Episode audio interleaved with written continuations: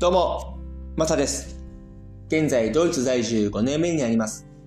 この番組は僕が海外生活からの経験をもとに、失敗談、苦労話や文化の違いなどをお届けし、海外に興味を持っていただけたり、日本との違いを知ってもらえたらなという番組になります。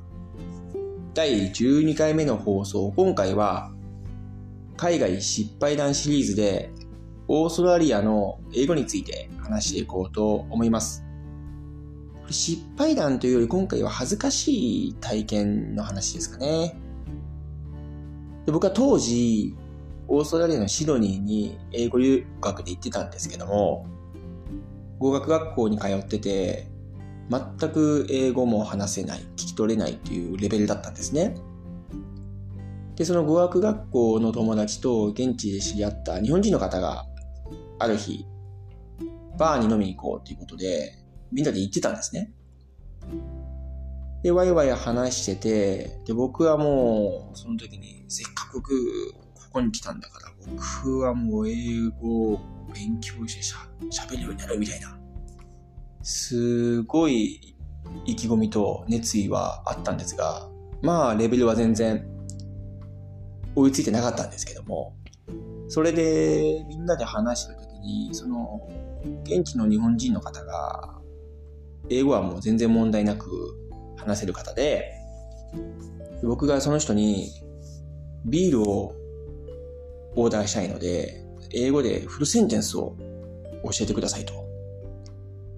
でそしたらもうその人はすぐ、Can I have a glass of beer please? と。もうこれを言えばもう十分だよと。わかりましたと。で、僕はもう心の中でずっとその店員さんのところに行くまでですね、それを繰り返し繰り返し思っていて。そして、いざ、その店員さんの前に行った時ですね、やっぱりこう緊張感と、そのネイティブの人に何かを言う時のそのまだ壁っていうのがなんかあって、そして、その店員さんがまあ、綺麗な女性の方で、ブロンドヘアで、緊張感がもう一気にまた増してパーンと。そしたらそのフレーズが全部頭の中から消えて、ちょっと自分の中で、あ、やばいやばいやばい。これ、注文しないといけないよね。え、さっきのフレーズなんだっけ？みたいな。すごく頭の中テンパって、で、結局ですね、何を言ったかというと、その時に僕が店員さんに、Can I help you? って言っちゃったんですよ。それを言った後、その店員さんが、それって私の言葉だよ、みたいな感じで言い返したと思うんですけども、いやー、それがすっごく恥ずかしくて、もう今でも鮮明に覚えてますけども、それでも笑顔でですね、こう何か言ってくれてたのを覚えてるんですけど、まあでも自分の中では、それを言、Can I help you? なんて言葉を言ってしまったもんですから、もう、もう何を言えばいいのかその後分かんなくなって、結局、ビアプリーズで終わりましたけども、結局ビールは変えたんですけど、まあでも終始、あの、その女性の方はですね、丁寧に接客してくれて、ありがたかったんですが、僕はまあ恥ずかしかったですね。で、この話を、そのビール買ってですね、そのグループの元に戻って話したときに、で、まあそのフレーズ忘れたって言うけど、その緊張感で忘れたのか、その人が美人だったから忘れたのかどっちなんだっていうふうにもう言ってきたから、それは即答で後者ですと。それはもう店員さんがあんな美人だったら、それは忘れますよみたいなね。そういう話をしたのを覚えてるんですけども、まあ、これでその当時の僕のレベルがわかるとは思うんですけど、こういった恥ずかしいことはですね、もう今まで、この他にもいろいろあるんですけど、このやりとりはですね、今でも鮮明に覚えてますね。と言っても今となってはすごくいい思い出に残ってます。はい。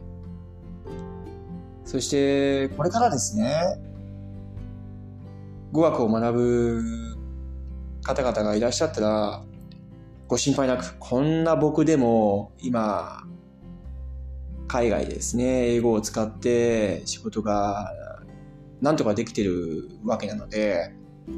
あの当時のレベルからするとですね、まあ、当然努力と継続は自分なりにはしてきて今の自分があるんですけども、なので、そういったレベルから始まった自分なので、他の方々がですね、これからやっていこうという、勉強しようという方にですね、すごくいい話になってくれればいいかなというふうには思ってます。やっぱりこういった経験、悔しい経験とか恥ずかしい経験っていうのは覚えてるんですけども、そういった経験がやっぱり今の自分を作ってきたものもあるし、英語の上達にもつながってるっていうふうには僕は思ってます。ですので、怖がらず、どんどんどんどん、そういった恥ずかしい経験とか、悔しい経験とか、されていってはいいかなというふうには思います。そして、必ず努力と継続さえすれば話せるようになります。僕はこういう風になってるわけですから大丈夫です。はい。今回はその、オーストラリアでの英語の話の中の一つを話させてもらったんですけども、海外シリーズ、海外失敗談シリーズの中でこういったこともですね、今後も話していこうかなというふうには思ってます。はい。それではどうもありがとうございました。それでは、素敵な一日をお過ごしください。ではまた次の放送で。Chao.